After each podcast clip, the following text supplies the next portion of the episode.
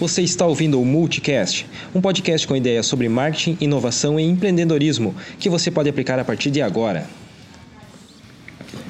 Olá pessoal, nesse podcast nós vamos falar sobre vender para todo mundo é uma boa ideia? E já, já adiantando as coisas, não, não é. Para a maioria dos empreendedores, pensar, bom, quanto mais eu vender, melhor é o caminho, né?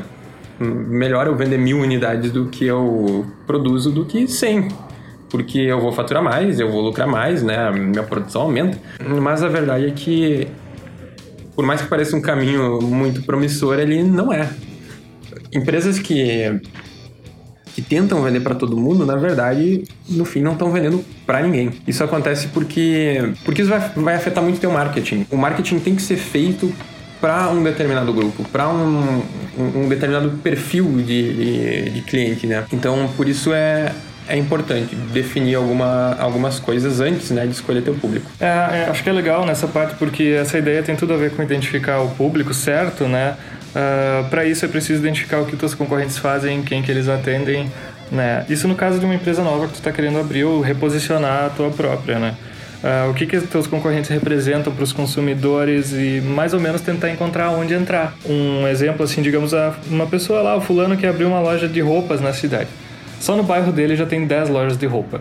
Se ele fizer uma loja de roupa para tentar vender para todo mundo, que é o nosso tema, assim, é, ele vai encontrar problemas, porque ele vai ser só mais um, né? Digamos então que ele resolve se diferenciar. Ele pensa, vou vender roupa só, minha loja vai ser só roupa masculina. Ele já está começando a, fu a, um funilzinho, né? A especializar ali num, num, público só. Quando esse público for procurar, uh, eu preciso de roupa masculina, é essa loja que se posiciona vendendo roupa masculina vai ser a primeira na mente desse consumidor. É, e daqui a pouco, você só continuando na ideia do exemplo, pode se aprofundar mais ainda na, na ser mais específico ainda, digamos que ele identifica que tem mais duas lojas de roupa masculina na cidade, mas nenhuma é para roupa jovem, moda de rua, street, essa coisa mais pop da pegada, e ele decide assumir isso. É um risco se diferenciar e não querer vender para todo mundo? É. Mas eu acho que é um risco maior ainda tu ser igual a todos, né? Sim. Quem já leu aquele famoso livro Oceano Azul, é Oceano Azul o título, eu é, vai, vai entender bem essa, né? Que a história do Oceano Azul é que, bom, existem pesca... existe uma área ali em que as pessoas pescam. Né? Os pescadores vão lá né, para pescar bastante peixe. Daí tem muito pescador naquela área porque tem muito peixe naquela área e logo o oceano fica vermelho. O vermelho é de sangue, né? As pessoas estão pescando adoidado ali e fica um espaço muito, muito disputado e com pouco peixe para muito pescador. A, a, grande coisa nesse sentido é tu encontrar o teu oceano azul, aquele que não está cheio de sangue, aquele em que tem peixe, mas ninguém percebeu ainda. Por isso essa, esse exemplo da loja, né?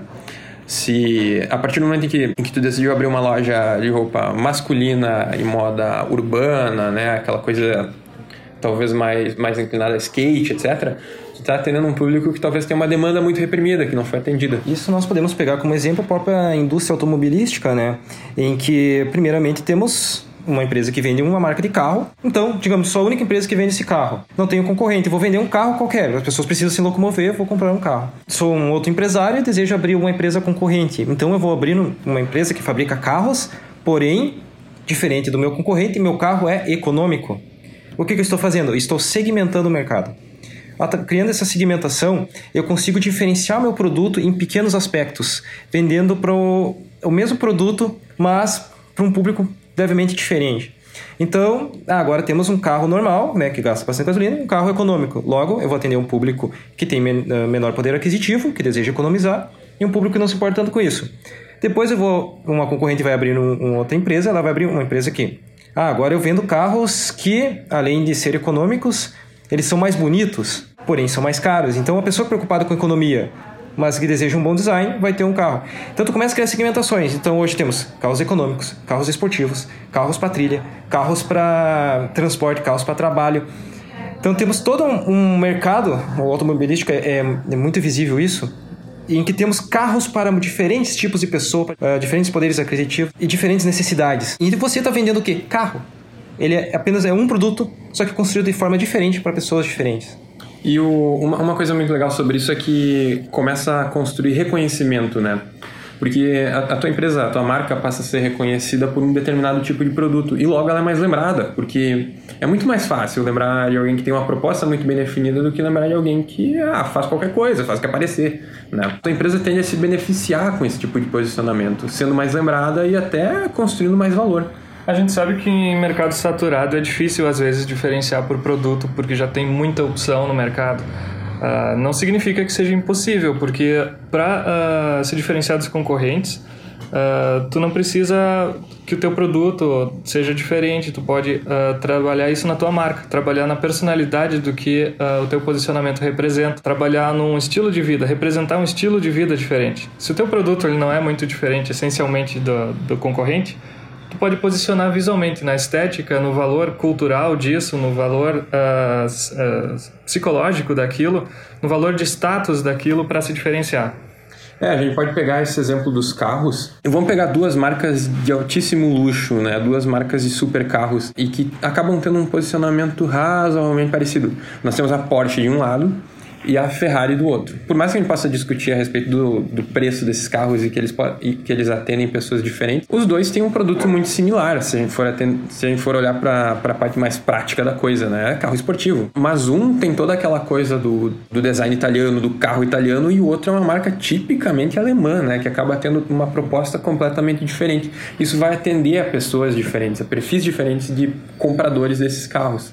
Tem um pensamento legal aqui. Uh, pensa assim, se você for igual, se você for só mais um em todos os aspectos, não vai ter motivo nenhum para que o teu cliente escolha você ao invés de escolher a concorrência. E uh, trabalhando sobre a questão da segmentação, a diferenciação então é essencial para que você consiga encontrar seu mercado. Então, a dica que fica é: você vai abrir um negócio, pesquise quais são os negócios uh, similares ao seu quem eles estão atendendo e principalmente quem eles não estão atendendo. Quem que é o público que está faltando? Quem que é a parte azul do mar que você pode pescar ou jogar sua isca? Seria isso por hoje, pessoal. Espero que tenham aproveitado esse podcast e até a próxima.